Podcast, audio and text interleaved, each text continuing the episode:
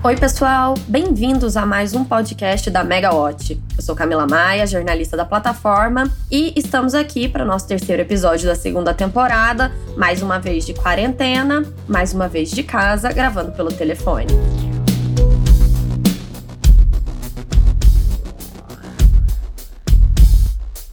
A nossa conversa de hoje vai ser com Paulo Pedrosa, presidente da Associação dos Grandes Consumidores de Energia e Consumidores Livres, a Abrace e vai ser sobre a abertura do mercado de gás natural brasileiro.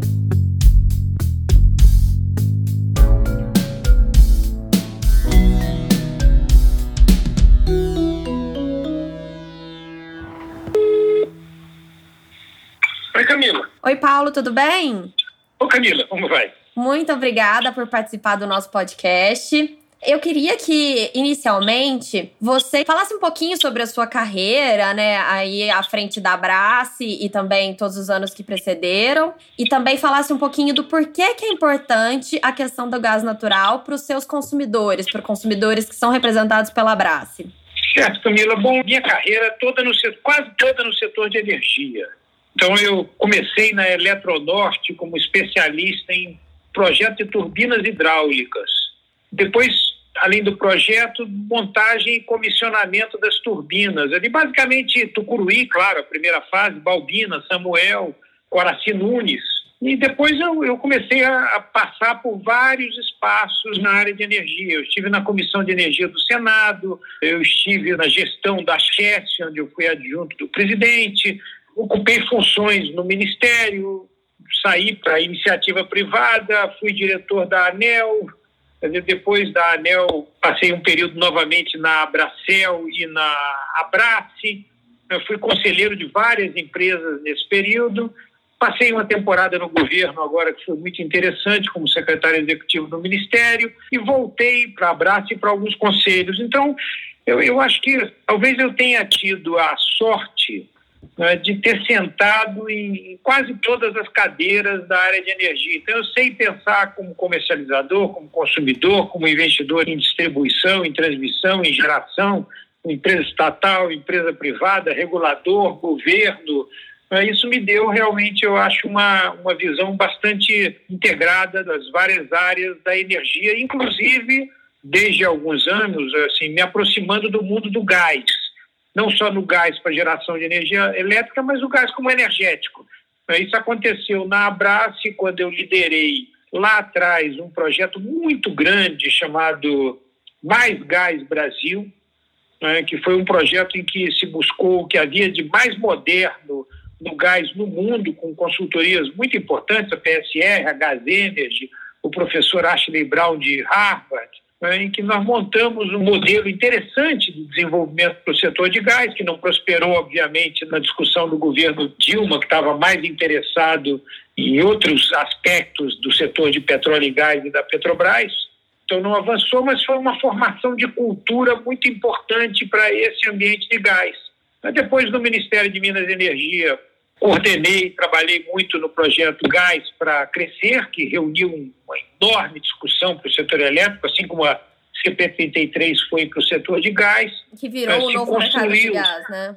É, se construiu um, um consenso interessante naquela época, se tentou levar isso para o Congresso, mas não avançou, porque as forças contrárias trabalharam de uma maneira muito intensa para evitar, e talvez a gente tenha sido um pouco ousado na concepção da, daquela época. O governo atual foi talvez mais inteligente e também tinha um consenso maior entre toda a estrutura de, de governo, órgãos reguladores, CAD, então encaminhou um modelo muito, muito semelhante com o que havia sido desenvolvido, mas de uma forma mais inteligente. Então, ele, ao invés de provocar um conflito é, sobre o que a Constituição procurou estabelecer, do que, que é o serviço local de gás canalizado, e jogar esse conflito para o Congresso, é, o governo trabalhou no acordo do CAD, trazendo a Petrobras para fazer a parte dela da abertura do mercado e buscando uma lei de maior convergência, que nós estamos querendo que seja colocada em votação, e, e, promovendo a competição também entre os estados. Quer dizer, ao invés de unificar tudo numa legislação federal, que seria uma solução interessante, mas politicamente inviável, né, o governo promoveu a, a, competição entre os estados. Então, a gente vê alguns estados, como Sergipe, Rio de Janeiro, né, seguirem numa determinada direção e outros em direções diferentes.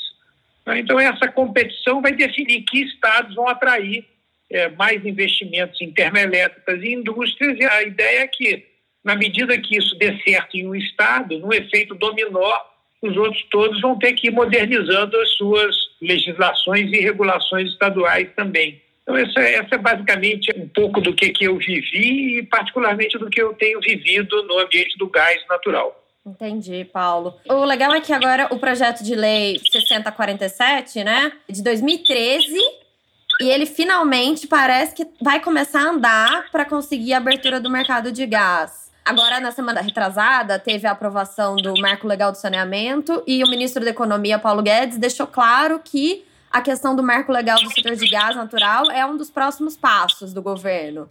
É isso, Camila. Eu até diria o seguinte: o projeto do gás é, é, é talvez dos mais importantes que estejam na pauta do país. É, ele vai definir o nosso futuro daqui a 20 anos, por exemplo. Quando se olhar para o ano de hoje lá de longe, vai se enxergar, claro, que foi o ano da pandemia, mas talvez se enxergue que foi o ano em que se tomou a decisão sobre o gás natural e essa decisão contribuiu para um ciclo de modernização da economia brasileira, de reindustrialização e de uma oferta muito grande de empregos. Então, é, é um processo muito importante e, no fundo, muito relacionado com isso que a gente vê acontecer no Brasil há muitos anos. É um país que está fazendo escolhas que vão definir que tipo de país ele é e será. Então, a, discussão do gás é muito parecida, de certa forma, com a do saneamento, mas também com a da reforma previdenciária e reforma trabalhista. Né? O Brasil é um país que muitas vezes ele cria grupos privilegiados em detrimento dos resultados para a sociedade como um todo. Então, quando você dá transparência a isso e promove um enfrentamento, muitas vezes é um, um esforço natural desses grupos de buscarem a preservação dos espaços. Isso é democrática, natural, mas está na hora de fazer uma escolha. E no caso do gás, a escolha está ficando madura, ela tem a convergência total do, do governo.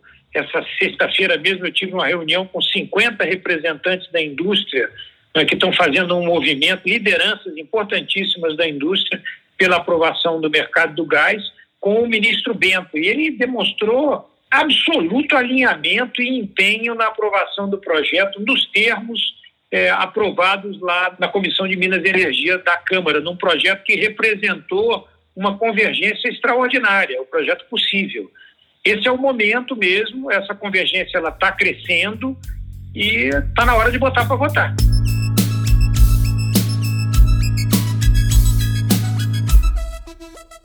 O que, que esse projeto de lei ele muda e o que, que ele deixa faltando?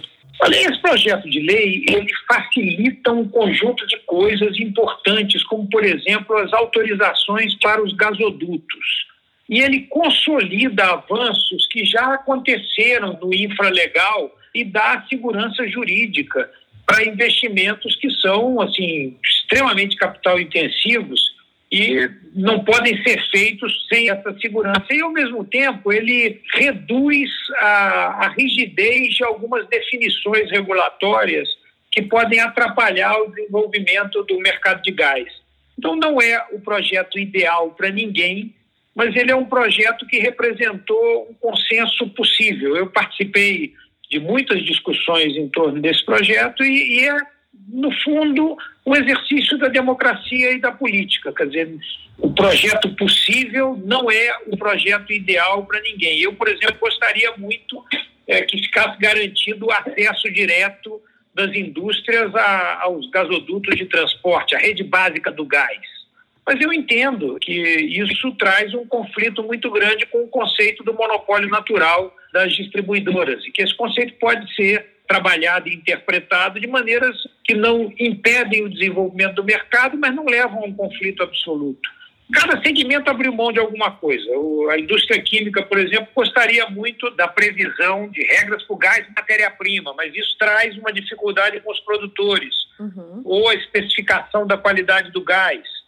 De outro lado, os autoprodutores gostariam muito que o projeto fosse mais claro em relação à definição da autoprodução e da autoimportação. Mas foi a convergência possível, e é essa convergência possível que vai permitir que o mercado se desenvolva. Então, esse é um ponto importante e, como eu disse, está na hora de votar. São muitos e muitos anos discutindo, muitos e muitos anos parados. Você vê que não se faz um metro de gasoduto de transporte novo no Brasil há décadas. Então está na hora de mudar essa base e avançar, criar o moderno.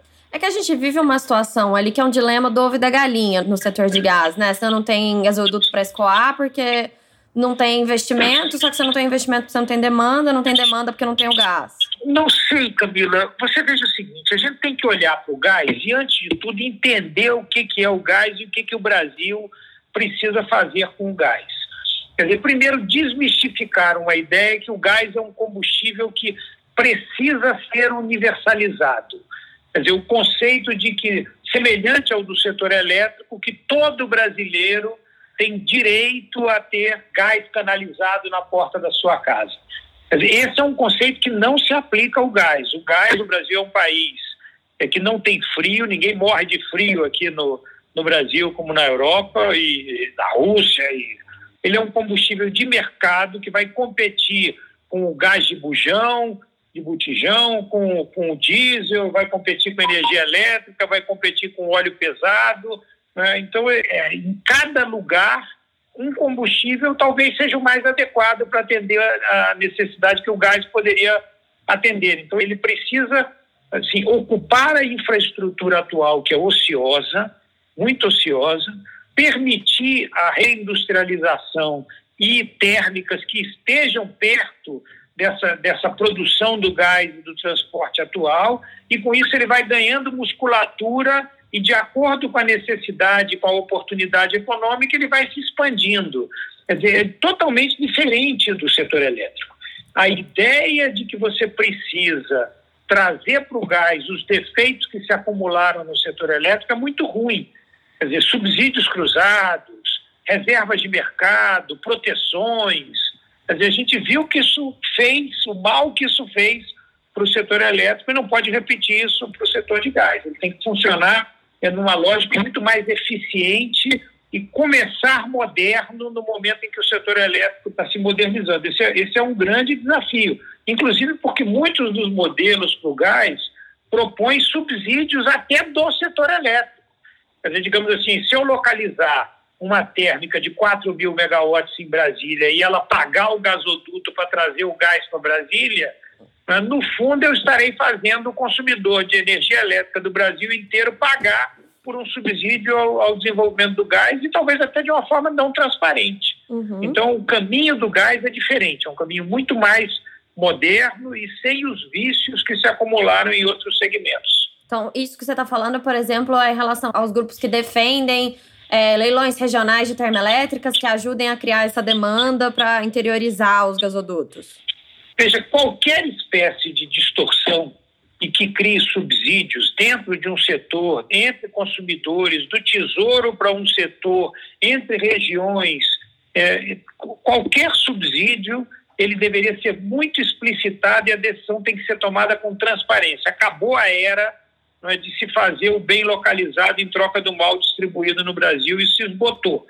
Então, o setor de gás ele tem que nascer moderno. O que for viável economicamente vai ter que se impor e essas soluções vão vir naturalmente. A gente tem que acabar com o modelo de proteções e de monopólios e de upsides regulatórios em, em concessões que trouxeram distorções muito grandes e e impediram o desenvolvimento da economia do gás. Um modelo em que a maioria das empresas de gás ainda tem regulações que dão a elas o direito de ter um lucro de 20% ao ano sobre o capital investido e sobre o custeio, depois de pagar o imposto de renda e calculado sobre 80% do mercado por segurança.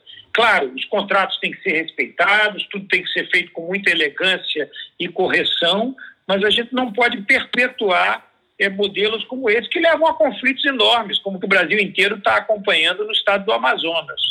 Então, é, essa modernização ela é necessária para o gás. O gás tem que nascer apontando para a direção do novo. Mesmo se houver algum tipo de política do governo para incentivar o uso do gás é, por meio de geração termoelétrica no interior do país também, qual seria o dano em relação à alternativa de que isso não aconteça?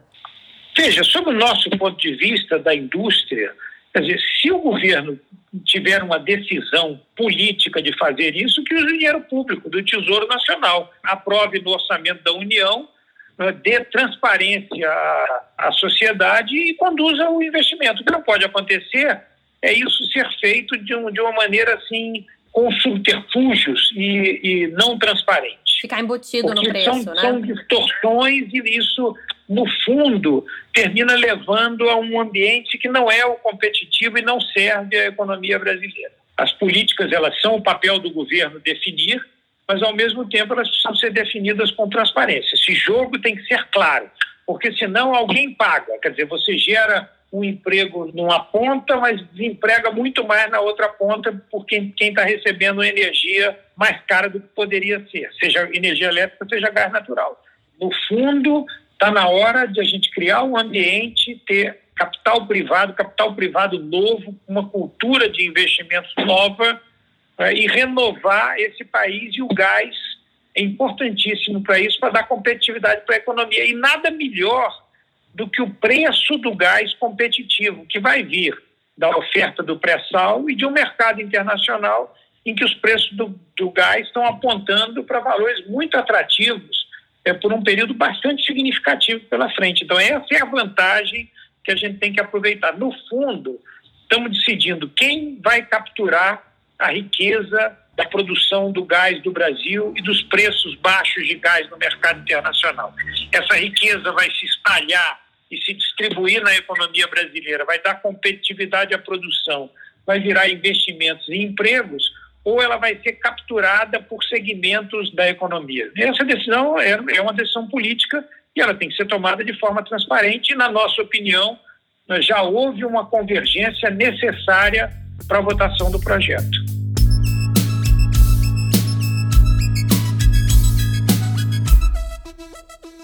O fato de que o consumo de gás pela indústria é estável, né? Você consegue manter um consumo estável, diferentemente de uma termoelétrica que pode ser despachada ou não. Isso muda também o custo do, do gás como insumo e a atratividade desses empreendimentos? Depende, quer dizer, olhando do ponto de vista da economia, se o gás é barato, e ele, e ele sinaliza que será barato, e tem que ser barato não por uma intervenção do governo, mas por uma decisão voluntária dos produtores. Os produtores vão produzir gás e eles estão olhando as alternativas. Isso é legítimo. Ou eles vão reinjetar esse gás, e se a gente atrasar muito a aprovação do projeto, vamos criar uma incerteza e eles vão investir para reinjetar o gás. É adequado, é correto fazer isso. Se o país for incapaz de, de oferecer um ambiente adequado para o gás escoar para o território nacional. Esses preços baixos são o que a gente tem de melhor para dar competitividade à, à economia. O que a gente tem que fazer é não atrapalhar e permitir que o gás barato não seja reinjetado ou então liquefeito para ser exportado. E, então, se ele sendo liquefeito para ser exportado, na melhor das hipóteses, o Brasil vai pagar o preço de liquefazer o próprio gás, botar num navio, depois trazer para a costa e regasificar para usar em território nacional, que é um desperdício gigantesco. Uhum. Então, assim, são decisões econômicas voluntárias que têm que fazer sentido para produtores e consumidores e tem que se encontrar aquela faixa de preços de negócio que vai acionar gatilhos de grandes volumes, gás para metanol, gás para siderúrgica, gás para peletização de minérios, gás para a indústria química, gás para a indústria de cerâmica. Então, nós vamos acionando esses gatilhos de preço baixo e gás para termoelétricas. E se o gás é barato, a termoelétrica vai entrar na base. O que vai definir é o preço do gás. Uhum. Então, e ela vai. O Brasil é um país que tem muita energia renovável.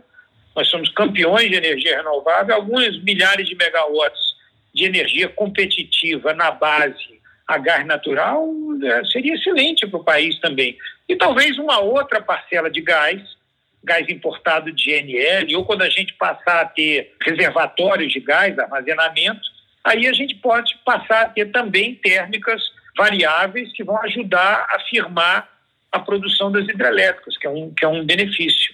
Mas o gás barato, ele vai irrigar a economia. Por exemplo, ele vai produzir fertilizantes. O Brasil importa, acho que são 9 bilhões de dólares de fertilizantes por ano. Tudo isso dolarizado né, e com uma logística de transporte complicadíssima. A gente pode passar a ser o próprio gás de botijão, que atinge tantas pessoas, as famílias. Quer dizer, esse gás que vai ser tirado do pré-sal e terra, ele vem, o gás natural, ele vem acompanhado né, de muito propano, butano, né, que é gás de bujão.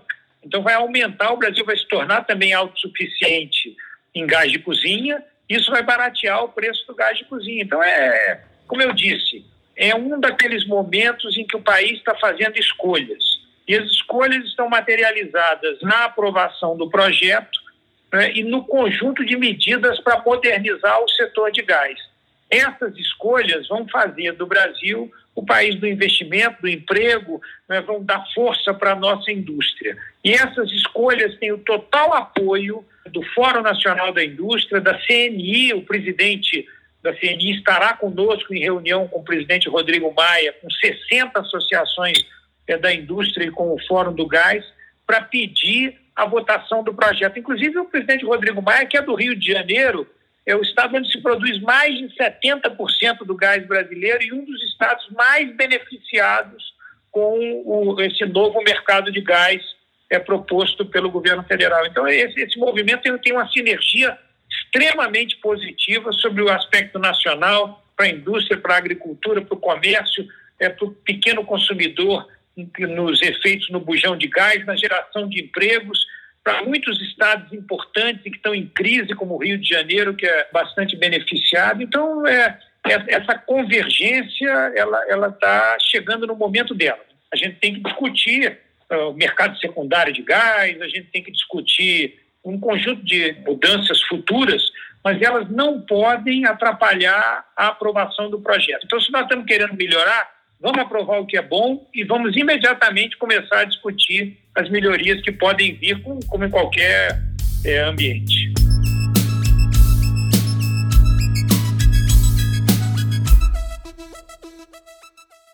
Paulo, enquanto esse projeto de lei está tramitando, né, tem algumas medidas que vão sendo tomadas em paralelo. Acho que a principal delas foi a assinatura do termo de compromisso de cessação da Petrobras com o CAD no ano passado que pelo menos já colocou ali, pavimentou o caminho para a Petrobras fazer a parte dela nessa abertura do mercado de gás. Só que aí chama atenção alguns é, obstáculos que surgem disso, que é o que o pessoal fala muito, que é a questão do supridor de última instância. Esse é um, é um dos componentes que tem que ser aprimorados depois da aprovação do projeto de lei? Sim, quer dizer, esse é um componente importante. A gente precisa ter regras para dar essa segurança para compradores e vendedores. Nós vamos ter um mercado livre, o mercado para ser eficiente ele tem que ter muitos compradores, muitos vendedores. Ele tem que ser um mercado nacional, então a gente tem que ter muito cuidado com perspectivas de ilhamento de pedaços do mercado, porque vários pequenos mercados são menos eficientes do que um grande mercado nacional, né? e nós precisamos enfrentar essa agenda, é, a integração do mercado, o supridor de última instância, avançar no acesso às unidades de, de e tratamento de gás. Quer dizer, a agenda do gás ela não acaba com o projeto de lei, mas o projeto é o necessário agora. É um passo importante para finalizar uma evolução do mercado. E, claro, continua a discussão, entre outros pontos, esse do mercado secundário e do supridor de última instância. E, no fundo, quando a gente tiver um mercado secundário, todos deverão poder vender nele, todos poderão comprar dele, e o próprio governo, que no fundo é dono de uma quantidade enorme de gás, né, pelo seu gás é, do regime de partilha, pode também ter no mercado secundário um espaço para ser um market maker e oferecer o próprio gás do governo a preços de mercado, decisões voluntárias. Essa tem que ser a regra para todas as áreas, mas o próprio governo pode ser um, um market maker com o seu gás nesse mercado. E a gente não pode começar a discutir isso e, e fazer essa decisão, digamos, a gente está criando uma criança, nós estamos discutindo o colégio que ela vai entrar agora e se vai ser uma escola bilíngue ou não. Eu não posso discutir qual a pós-graduação que, que essa criança vai fazer ou, ou o modelo de, de, vida lá na frente, com, com 30 anos no futuro. Não, vamos, vamos agora aprovar o projeto, vamos fazer o que é necessário, vamos avançar, vamos criar confiança, vamos sinalizar uma direção e todos nós assumir o compromisso com a agenda de melhorias. Mas, como eu disse, sempre olhando o que é melhor para o país.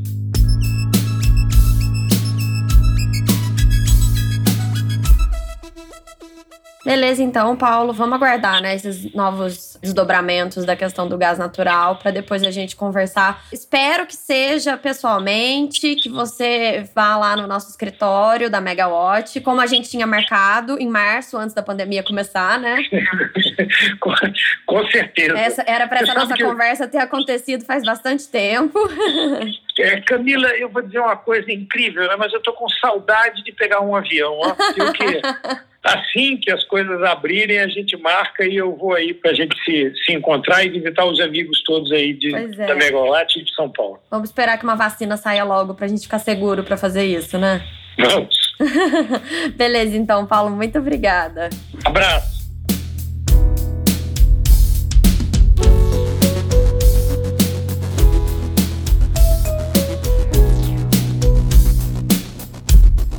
Bom, pessoal, esse foi o nosso podcast dessa semana. Até a próxima e se cuidem.